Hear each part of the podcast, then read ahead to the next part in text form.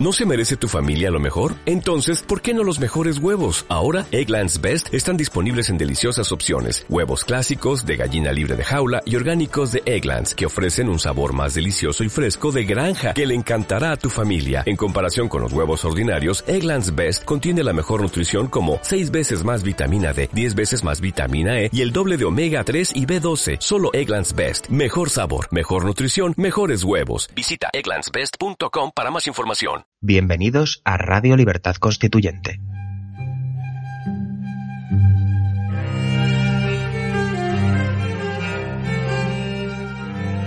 Están escuchando Pasiones de Servidumbre, un programa de la serie Nuestros Fundamentos. Presenta Manuel Ramos.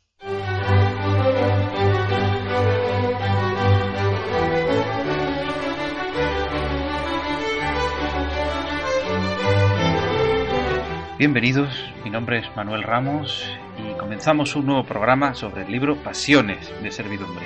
de Antonio García Trevijano. En esta ocasión vamos a tratar eh, la pasión patriótica eh, y continuamos con los últimos capítulos de este libro, adentrándonos precisamente en pasiones bastante sentimentales eh, que intentan ser racionalizadas y mm, vamos a, ver en esta ocasión eh, qué significa eh, el concepto de, patria eh, aplicado a la política y qué tiene que ver, qué tiene que ver esa pasión con, la política. Don Antonio, pues en este capítulo tiene algo que añadir a lo largo de, sus descubrimientos mm, dentro de la ciencia política, que no son, no son pocos. Eh, lo que pasa es que, claro, ese último descubrimiento sobre el concepto de patria lo vamos a analizar en la segunda parte de, este audio, que me parece bastante interesante a la hora de, analizar la realidad política española y de cualquier sitio, pero concretamente eh, dentro de la singularidad que tenemos en, la nación española, pues, pues creo que, será interesante averiguar qué es lo que ha, qué es lo que ha visto Trevijano Bien, en el caso concreto de la pasión patriótica se nos comienza eh, abordando el tema del progreso. Cualquier persona que quiera el progreso, eh, en fin, en su entorno, eh, pues lo que quiere, pues desde luego es mejorar el provecho para todos los que le rodean y, y acudir a las causas soterradas de lo que sucede a la gente para poder llegar a ese fin mejor, de una vida mejor eh, para su entorno. Desde luego, mm, hay muchas maneras de llegar al progreso común, eh, pero desde un punto de vista colectivo, eh, no existe una manera de saber lo que quieren todos mm, en una sociedad. El conocimiento general de los sentimientos de todo el mundo es verdaderamente absurdo. Y por otro lado, el criterio personal tampoco es una cuestión que se pueda ejercer o erigir como la, la, guía para que todo el mundo, eh, digamos, se guíe por la, misma línea, ¿no? de lo que se considera progreso. Por lo tanto, cuando uno habla de progreso, de hecho, cuando uno se, se considera progresista, ¿a qué se refiere? Pues evidentemente a, en todo caso, a emplear la política. Pero la política está mal entendida y se racionaliza de una manera muy rápido cuando se trata eh, como estamos viendo a lo, largo, de todos estos capítulos de pasiones y de sentimientos, em, y se intenta, eh, por, tanto, en la política racionalizar, mm, intentando meter dentro de conceptos culturales, tradicionales, eh, morales, ideas de todo tipo, una, una, cuestión que tiene que ver no con, digo, la razón, sino con un proceso histórico, podríamos decir, que vincula eh, al, individuo con su entorno. Y su entorno son las personas, desde luego, y eh, pues todo el patrimonio, eh, tanto material como inmaterial, que le rodea. Este camino que, estamos emprendiendo a partir de la idea de progreso, bien, que es nada más que, se puede usar la palabra progreso, pero que es una palabra bastante denostada ya desde el siglo XVIII. Em, pero mm, el avance, la mejora eh, en la calidad de, la vida y, de los conocimientos y en general el desarrollo como individuos eh, dentro del conjunto y el desarrollo tecnológico a lo largo de la historia. Pero no me enrollo más, porque por un lado evidentemente tenemos que ver en qué entorno nos estamos moviendo y aquí es donde llegamos a la clave de la cuestión. Y la clave de la cuestión del patriotismo eh, en general, de la pasión patriótica como estamos tratando en este capítulo, es cuál es la base en la política del patriotismo. Porque, como digo, por un lado está una, una vertiente muy sentimental o aparentemente sentimental que trata este tema como una cuestión meramente de sentimiento y también existe una vertiente tremendamente racional eh, que, que mm, acota todo lo que es el, el, patriotismo, lo que pudiera ser parecido a algo como patriotismo, a una cuestión meramente técnica. Y lo veremos, que es lo que existe hoy en día. Pues bien, el patriotismo se, tiene como causa soterrada más profunda el, el territorio. Es el territorio el, que, como base de la acción política, justifica cualquier vínculo primigenio, primitivo, a, la, tierra, a la patria, donde uno ha nacido, donde ha visto la primera luz y donde se ha criado. Y lo mismo que, eh, hace una comparación aquí Trevijano, lo mismo que el acto sexual es la base de, la relación amorosa. El instinto, el, instinto sexual es muy básico y muy sencillo, que es el de la reproducción, evidentemente, que nos une eh, con otros seres para después generar algún tipo de, vínculo más allá de, del meramente instintivo en ese momento, que digamos canalizado precisamente por la generación de, eso, de progenie, pues ya, pues aparte de, la mera, el mero acto físico de generación de nuevas criaturas, pues está pues el vínculo, pues, ¿qué, qué decir, ¿no? El vínculo amoroso, ¿no? Que es una cuestión ya mucho más desarrollada. Pues con esa comparación un tanto mm, materialista de la cuestión, se puede entender, porque realmente la base es material, eh, el vínculo de la, de la, de la patria y el, vínculo con el, vínculo y la pasión patriótica que puede sentir cualquier individuo eh, respecto del territorio que tiene. Y precisamente, y siguiendo con el vínculo, siguiendo con la comparación eh, que estaba haciendo Trevijano, y lo ha dicho muchas veces en los, en los audios, es una cosa a recordar y que es visualmente muy mm, fácil de comprender, ¿no? Que es que, lo, que el vínculo, precisamente, que se establece entre la patria, eh, entre, el, nacido en la patria eh, y en la, tierra y el territorio, es el que se puede también establecer entre dos personas que se quieren. Puesto que precisamente ese, esa pasión que sienten uno eh, hacia el otro eh, no es necesario manifestarla a cada momento y en cada ocasión. Esas personas que están eh, comiéndose a besos e incluso hasta eh, metiéndose mano en público de una manera completamente impudorosa, lo que manifiesta es una pasión desaforada por el instinto sexual del que hablábamos al comienzo. Una pasión que no está basada en unos nada más que precisamente en ese instinto, ¿no? y que no tiene la, la, calma y, la, la reflexión, que evidentemente es, posterior, el, origen muchas veces es un, mero instinto, una mera eh, acercamiento y sexual entre dos individuos, pero después se evoluciona. Pues lo mismo ocurre con la, con la patria, que puede haber un primer instinto de atracción eh, al terruño de una manera completamente eh, visceral, pero después, evidentemente, eso a lo largo de la historia se desarrolla, se, eh, se conoce mejor, se, en fin, eh, la que es la historia eh, se desarrolla a lo largo de la historia, a lo largo de, siglos, en el caso de la, de la, historia de España. Pero mm, existe un pudor, existe un pudor que, evidentemente con ese conocimiento y esa que, establece una relación amplia y madura, pues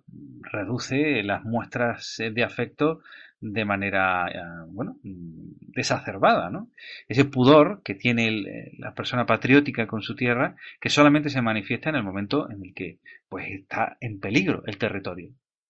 Una situación en la que en España, por ejemplo, mm, la tenemos presente y, sin embargo, la desidia y la falta de, esa, de esa relación, de ese conocimiento entre la patria y el nacido en la patria, eh, pues es lo que hace que, tengamos esa desidia o que veamos esa desidia en el, ¿por qué no decirlo?, en el pueblo español, en los nacionales, viendo cómo ciertos eh, colectivos minoritarios intentan desgajar en secesión eh, pues una en sedición, un claro acto punible dentro del Código Penal, un parte del territorio de todos, de todos los españoles, no solo actuales, sino de toda, de todo el patrimonio eh, que ha conformado en la historia de España a lo largo de todos los siglos, como digo. Pues bien, vamos a hacer un paro aquí ahora mismo y abordamos la cuestión que había avanzado sobre este nuevo descubrimiento que ha hecho Trevijano y que da una nueva perspectiva al concepto de nación.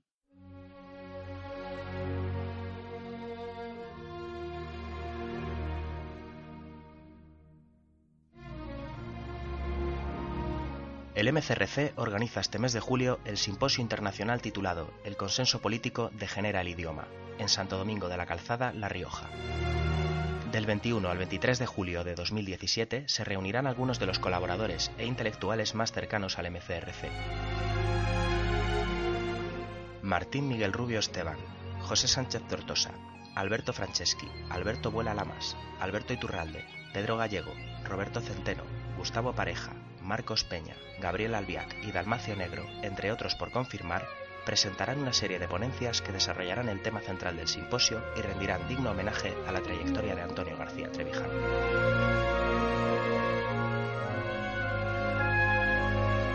Infórmate e inscríbete en la página web del evento simposio-mcrc.es. Y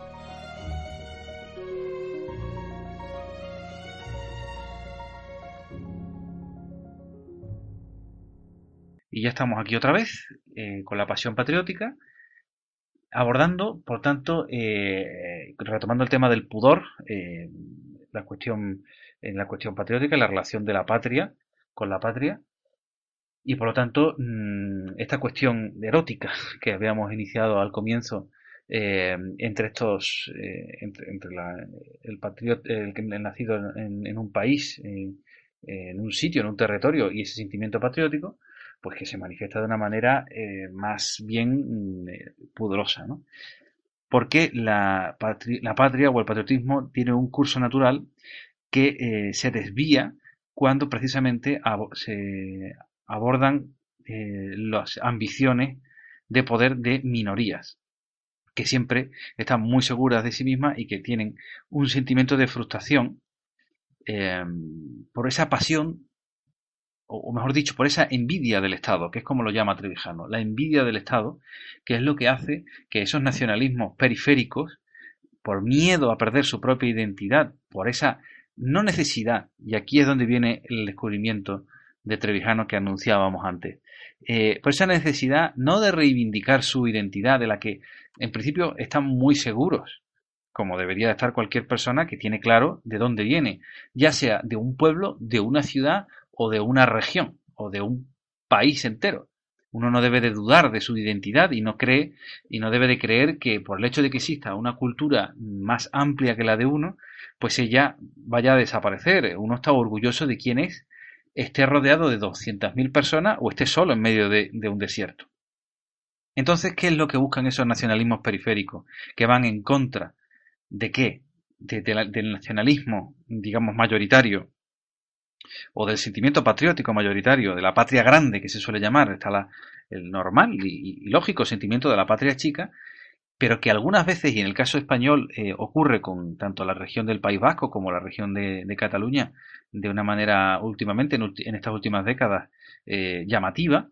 incluso eh, ha, llegado en el caso de ETA de matar y en el caso de, de, los dos de desobedecer órdenes y leyes propias de todos los nacionales, es la envidia del Estado.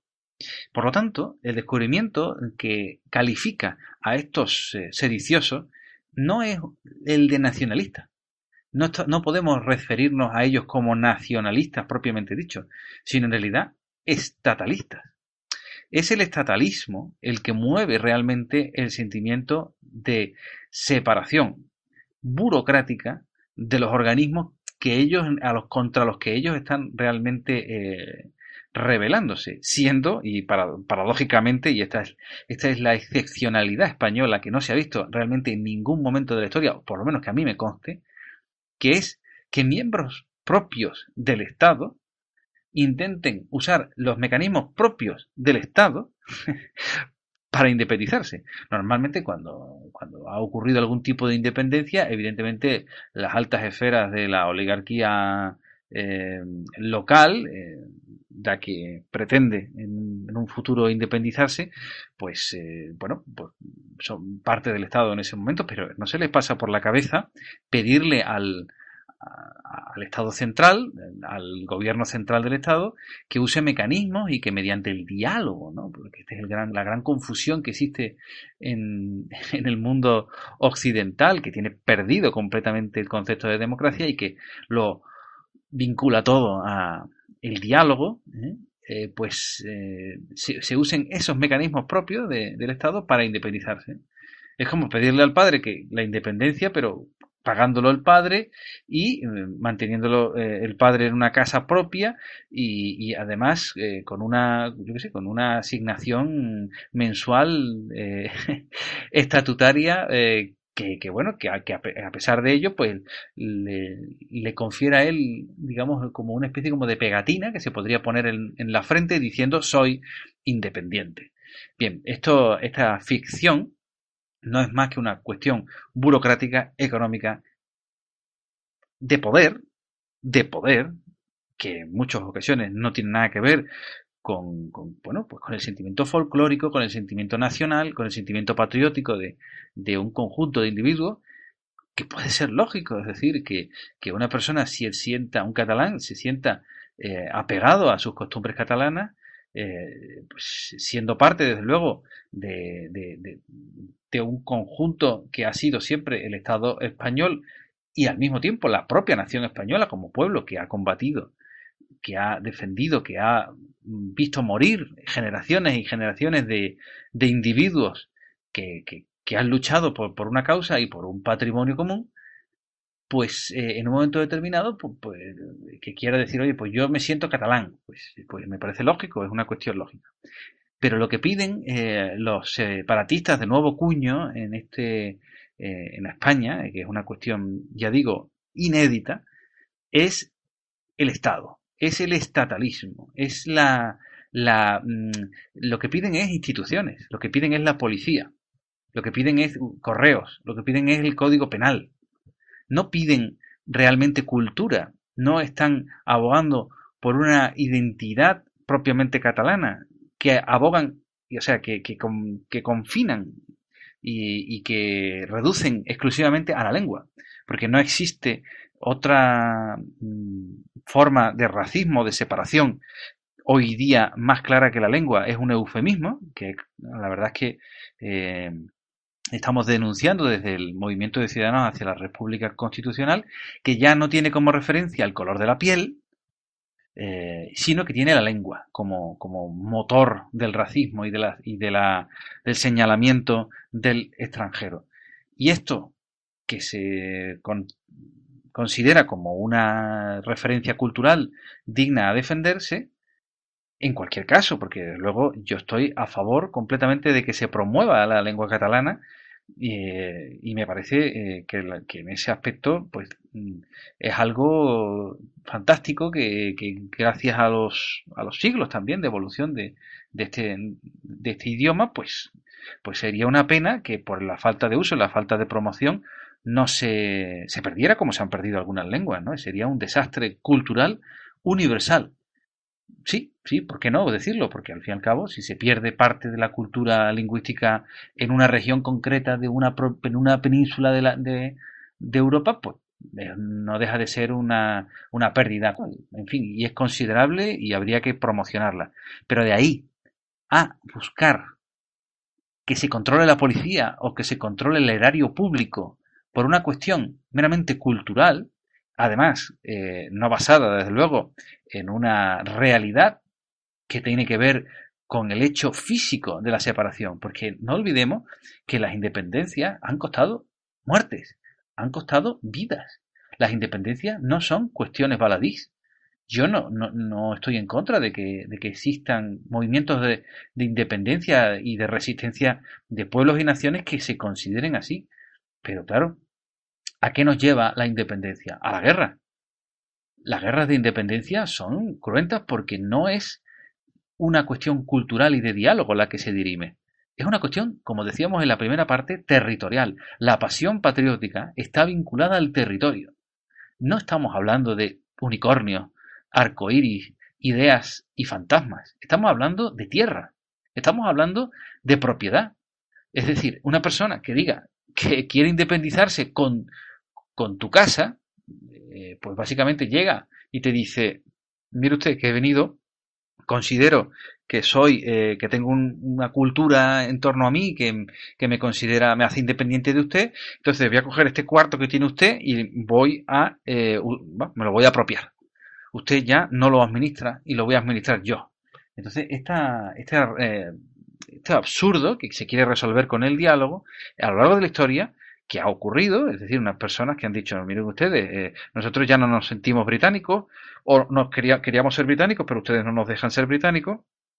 así que vamos a hacer una guerra de independencia y nos vamos a llamar, que digo yo, Estados Unidos de América, pero con una guerra con una separación, con una, eh, un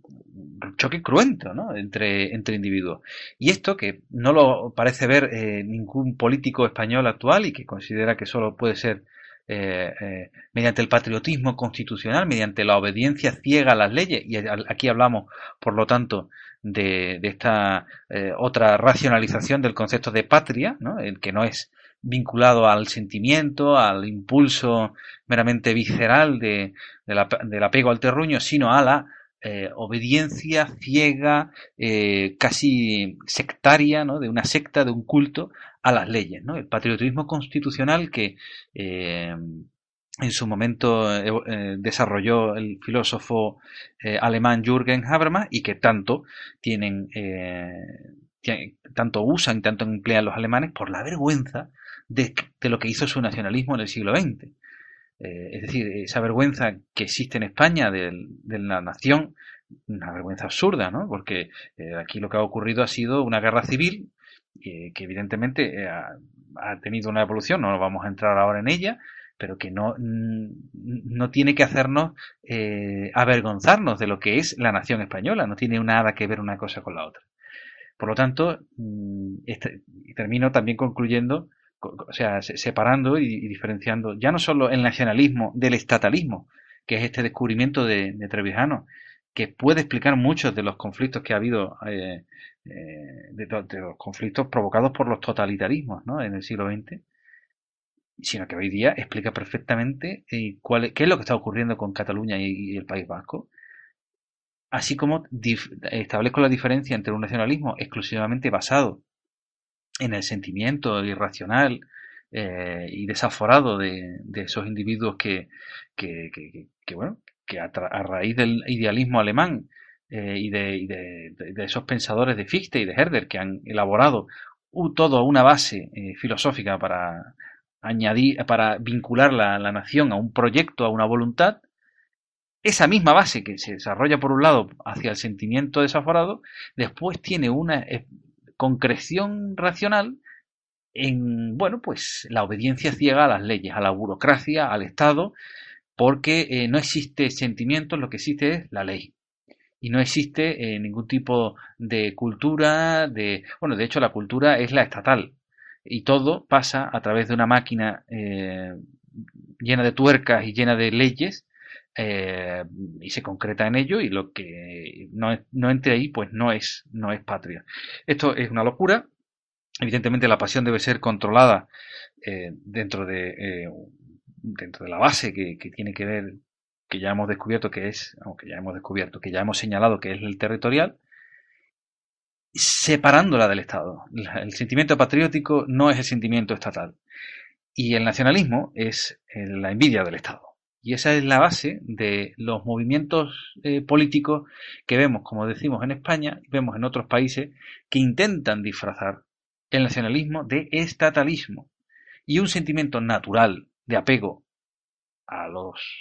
a la cultura propia de, de donde uno ha nacido con eh, un proyecto común de voluntad que se concreta eh, hoy día en unas leyes que nadie ha votado, que nadie ha elegido y que seguimos eh, teniendo que acatar porque el yugo del Estado es inapelable. Bueno, hoy me he pasado un poco más de tiempo, pero creo que, merecía un poco la pena hablar más de, de este tema, que da para muchísimo. Y eh, como siempre, yo les, les agradezco la escucha. Nos veremos en el próximo capítulo de Pasiones de Servidumbre y eh, se despide de ustedes Manuel Ramos.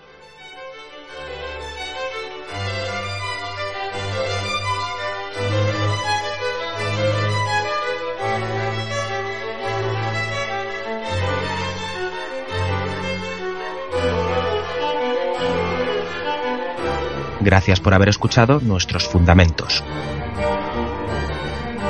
No olviden visitar la parrilla de programación en la nueva página web del Movimiento de Ciudadanos hacia la República Constitucional, en la dirección www.mcrc.es. Radio Libertad Constituyente. La libertad viene en nuestra busca.